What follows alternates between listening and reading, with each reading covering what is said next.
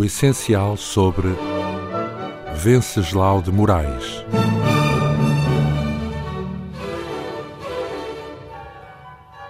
Marinheiro, diplomata, torrencial escritor, Venceslau de Moraes é reconhecido pela ligação ao Japão, lugar extremo onde vive mais de três décadas e que o fascina desde o primeiro encontro, enquanto mundo original onde a humanidade se descobre na sua criatividade e no seu sentido estético.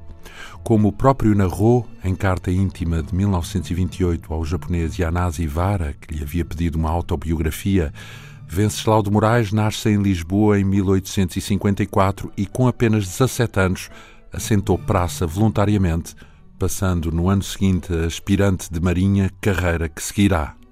Com a morte do pai, em 1873, vê-se pressionado a completar os estudos na Escola Naval, que termina dois anos depois. Embarca na fragata Dom Fernando e Glória, onde faz o tirocínio de artilharia e inicia um período de viagens a Moçambique, com paragens na costa africana e na Madeira. Por duas vezes falha a partida para Macau.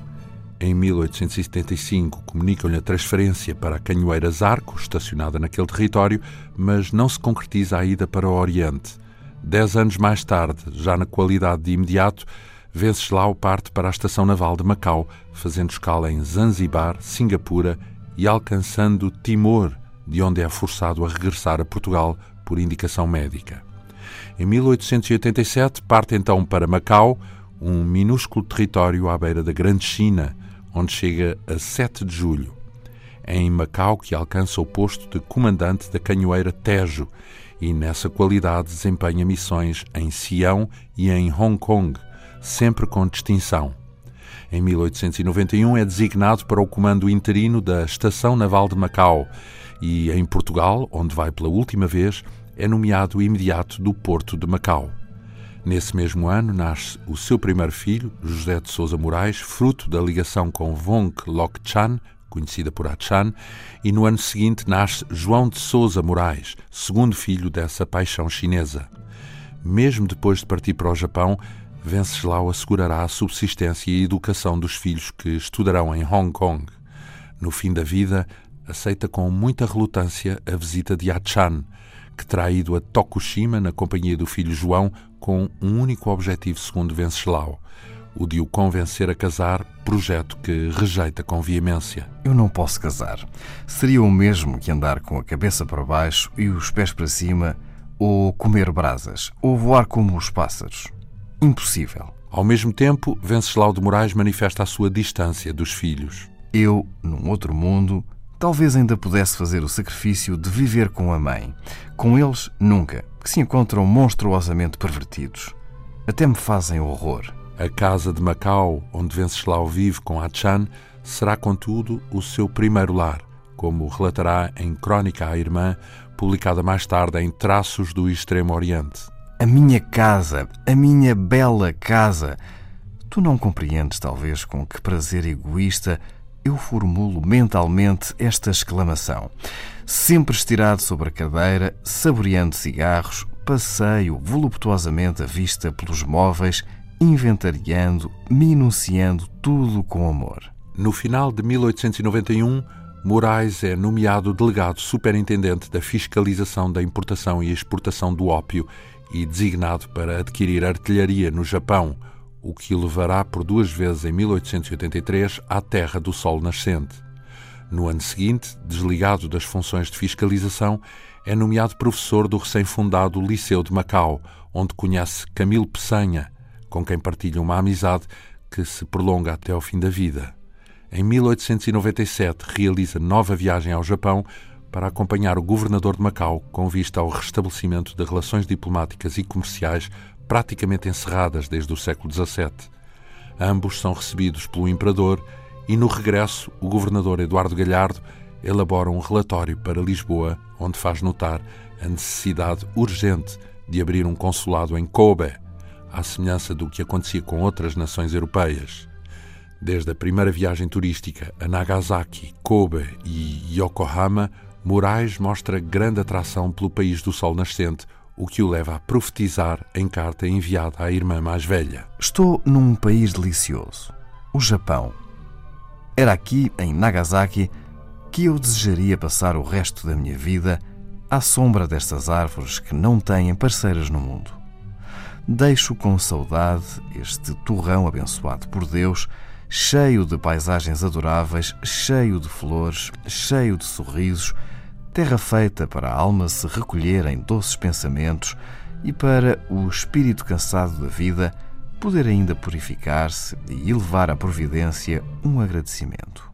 Em janeiro de 1898, Moraes rejeita a licença que lhe havia sido concedida para tratamento no Reino. Vive então um período de instabilidade que se deve sobretudo à incerteza da desejada nomeação para o cargo de cônsul em Kobe. Chega finalmente ao Japão em dezembro de 1898, onde ficará até ao fim da vida, embrenhando-se a pouco e pouco no mundo japonês até ao isolamento na pequena cidade de Tokushima, cidade que ainda hoje conserva a memória de Moraes, dedicando-lhe uma rua e um museu. Venceslau exercerá com dignidade o cargo de cônsul de Portugal em Kobe e Osaka, para o qual é creditado pelo imperador em 1899.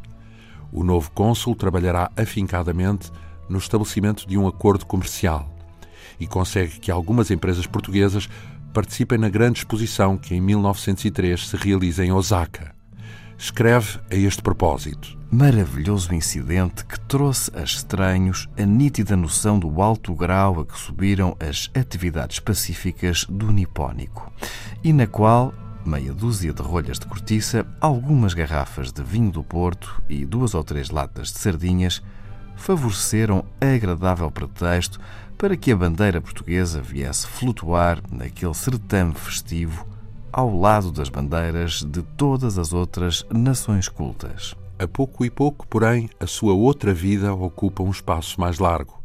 A 10 de junho de 1913, dia de Portugal, Moraes requer a demissão do cargo de cônsul-geral para o qual havia sido confirmado em março desse ano pelo novo governo republicano. No telegrama enviado, invocava razões de saúde embora alguns biógrafos prefiram a versão romântica de que Moraes pretenderia acompanhar a sua amada Ioné, a senhora Bago de Arroz, cujas cinzas repousavam em Tokushima, cidade onde viverá isolado os seus últimos 16 anos. De acordo com os biógrafos japoneses, por influência de uma jovem japonesa, Nagahara Den, com quem começara a viver no início de 1913, terá ainda hesitado entre a instalação em Tokushima ou em Imaishi, de onde a rapariga era natural e que se situa perto de Matsue, cidade onde viveu o escritor Lafcadio Hearn, que ele muito admirava. Em Tokushima é acompanhado nos primeiros tempos por Koharu, sobrinha da sua mulher japonesa, que também morrerá poucos anos mais tarde, deixando-o mergulhado na solidão. Pouco tempo depois da morte de Koharu, Moraes escreve ao amigo Dias Branco: Nada tenho que contar-te da minha pessoa. Vivo de lembranças do passado. Mas o passado parece-me já um sonho, uma coisa que nunca teve realidade. Do futuro não falo. O futuro é para mim a morte e mais nada. Não sofro. Faz-me apenas falta uma pessoa amiga aqui a meu lado para eu trocar impressões com ela, eu que sempre vivi para o coração. No testamento que prepara antes de morrer, Venceslau de Moraes deixa metade dos bens aos filhos considerados legítimos e reparte a outra metade entre Nagahara Den e a família de Koharu. Por influência de amigos e empenho do próprio Presidente da República, Manuel da Riaga, o Estado português manifesta disponibilidade para que Moraes retome funções ou aceite a reforma de que abdicara no telegrama de demissão. Mas Moraes rejeita de forma perentória qualquer ajuda ou retrocesso nas suas decisões. O contacto com Portugal será mantido por meio da escrita, a correspondência, os artigos para jornais e revistas, a edição de obras. Moraes fechou-se na minúscula casa japonesa de Tokushima, duas pequenas divisões sobrepostas com escassos móveis, uma esteira para dormir, o altar familiar, poucos livros e na parede um mapa de Portugal. É o próprio Moraes que descreve este cubículo de asílio intercalando na descrição a visita a um jardim zoológico cuja atração principal era um orangotango de Bornéu na sua estreitíssima prisão entre as grades. A intensidade do sofrimento, tristeza e pânico patentes no olhar do animal transforma-o em protagonista de uma epopeia heroica. Que olhar! naquele olhar que abismo de profundíssima tristeza, que epopeia inteira de angústias. Só vendo, só vendo-o como eu vi, é que se pode compreender tamanha dor. E quanto mais Venceslau de Moraes observa o animal prisioneiro, tanto mais familiar se lhe torna a sua fisionomia. Não havia dúvida. Era ele. Eu via-me em presença daquele tipo, já hoje lendário, do bem conhecido Zé Povinho, que Rafael Bordal, o grande artista, tantas vezes traçara com o seu lápis há 20 ou 30 anos em papel. Tive então a ilusão nítida de contemplar naquele cárcere um mísero homem do povo, um carpinteiro português a quem, por escárnio, houvessem consentido que trouxesse consigo a ferramenta do ofício, condenado, sem culpa formada, a cativeiro perpétuo até que a tísica o indultasse. O exílio neste lugar extremo acentua também a distância de uma pátria em perda de grandeza. A gesta coletiva é substituída por uma aventura individual, missão que Moraes assume fazendo-o deslizar da vida para a ficção. Em correspondência dirigida à irmã logo no início do seu exílio em Tokushima, diz-lhe: Escrevo-te deste poiso, onde vim buscar tranquilidade para o meu espírito, como já te expliquei em carta sinto-me melhor. Mais tarde, em carta de fevereiro de 1920 ao amigo Dias Branco, Venceslau devolve uma reflexão elucidativa. Por que me exilei eu? Nem eu bem sei como isto foi. Parece que concorreram mil causas para isto e que uma resolução instintiva, talvez demência, me decidiu a vir viver neste canto. Em todo o caso, não quero mudar. Quero viver e morrer aqui exatamente nas mesmas condições que imagina.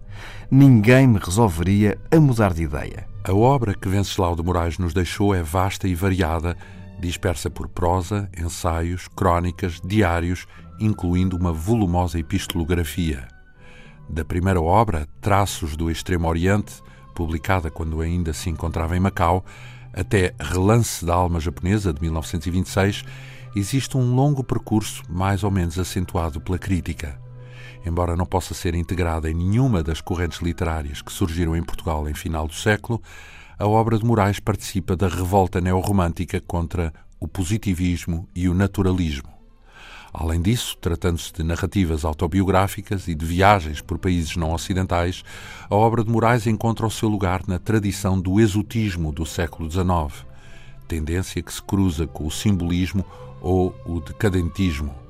E se a China serve como visão de uma sociedade em ruínas, o Japão, na obra de Moraes, representará a iluminação salvífica que o escritor descreve a par das suas impressões. O Japão, a exclamação escapa-se-nos e é tudo na impossibilidade de traduzirmos por qualquer forma o que se nos revela. A experiência japonesa preenche a maioria das obras de Venceslau de Moraes, a que se juntam informações geográficas, históricas e etnográficas. São obras de referência, livros como Cartas do Japão, Obonodori em Tokushima e, sobretudo, O Culto do Chá, de 1905, a sua obra mais apreciada do ponto de vista bibliográfico, editada em Kobe sobre papel de arroz, com estampas do pintor Yoshiaki. A estes títulos seguiram-se outros, nomeadamente Oyonei Koharu, uma coletânea de textos ligados pelo tema da saudade, que, não sendo a obra mais conhecida de Moraes, tem sido um dos livros mais realçados pela crítica. Em 1920, decide publicar o famoso ensaio Fernão Mendes Pinto e o Japão. Moraes admira o aventureiro português, autor de Peregrinação e de quem se considera sucessor.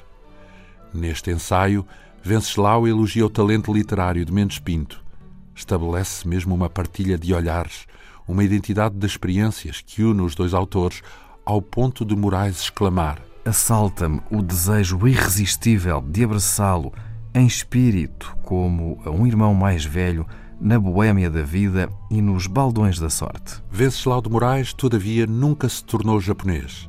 Amou aquela terra exótica porque oferecia matéria à sede de desconhecido, à paixão do belo e ao caminho interior os últimos anos de vida são arrastados com uma enorme saudade de Portugal.